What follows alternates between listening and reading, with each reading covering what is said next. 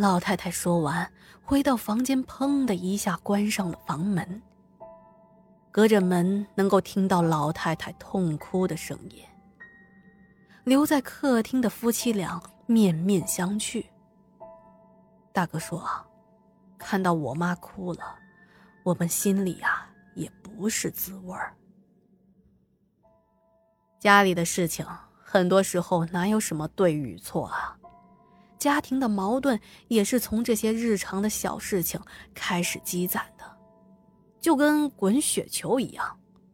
如果沟通的时候不注意方式方法，往往就会变成争吵。”接下来的几天啊，大哥说，我妈把家里的这些废品全部都拉走了，整天啊都不跟我们说话的，除了对孙女儿有一点勉强挤出来的笑容，其他的时间吃完了饭都是待在自己的房间。过了大概六七天，这恐怖的事儿啊，可就来了。大哥说。那天我是晚上九点回到的家里，一看到我妈呢坐在客厅里看电视，我当时还蛮高兴的。我想，我妈终于不在房间里躲着我们了，是不是就已经不生我们的气了？此时我的心里也是轻松了一些，毕竟每天看着我妈铁青着脸，我那心里也不好受啊。可是接下来我却发现，我妈直勾勾的盯着电视看，眼睛看得一动不动的。而电视正在播放的是猫和老鼠的动画片。我叫了他好几声，他也不理我。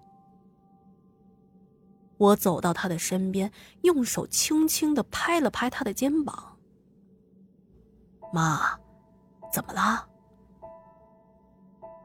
这时候，我妈的头缓缓的转了过来，面无表情的看着我。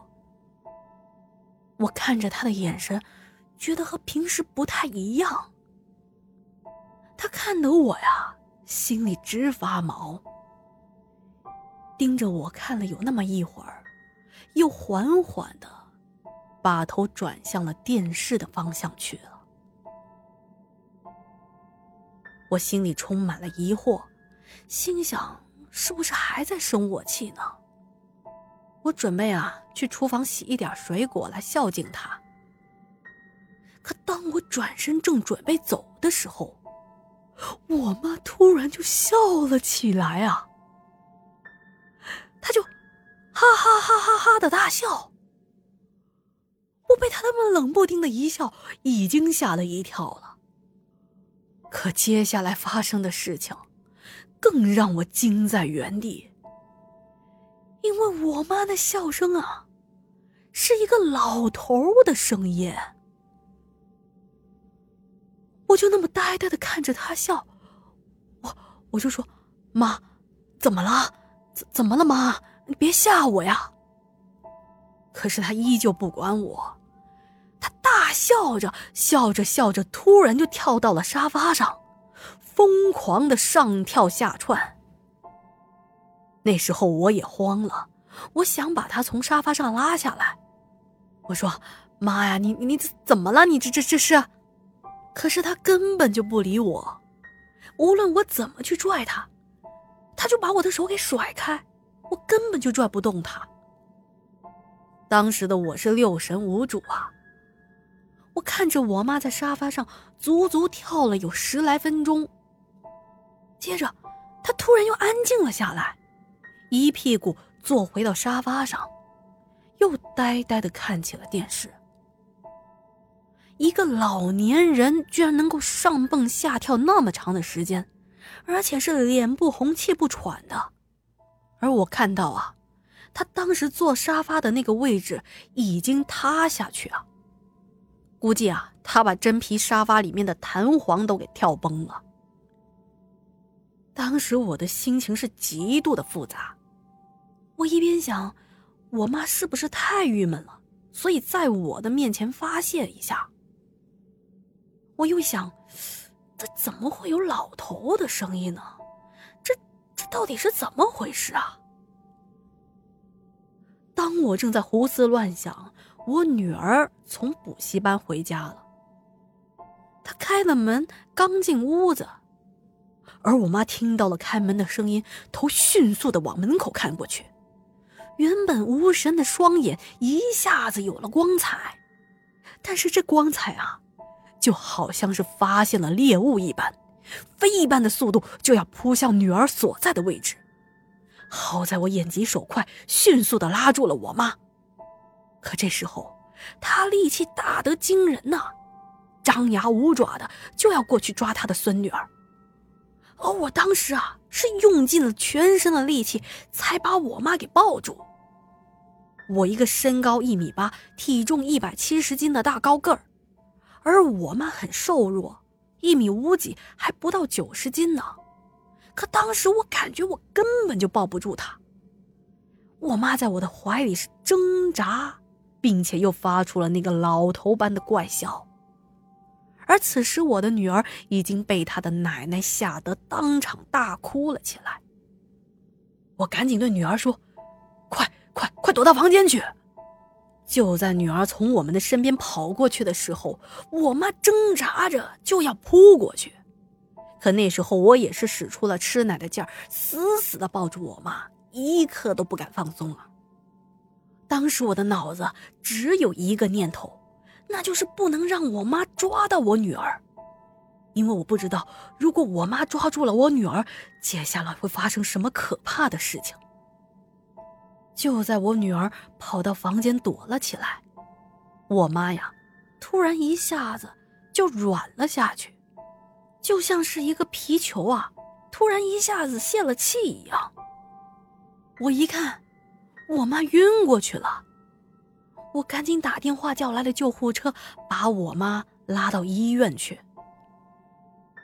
到了医院做检查，医生说啊，我妈就是有一些贫血和低血糖，所以才晕倒的，但是并没有其他的问题，让我不用担心。就在医生嘱咐我的时候。我妈醒了过来。醒来之后，她也很诧异自己为什么会躺在医院里面。我把刚才家里发生的这些事情都告诉了她。她听完之后觉得特别的不可思议。他说：“本来今天晚上没有吃晚饭，来到客厅打开了电视，是想看一下电视剧来着。看着看着睡着了。”他梦见自己来到了一个白色的空间。这个空间啊，什么东西都没有，但就好像没有尽头一样。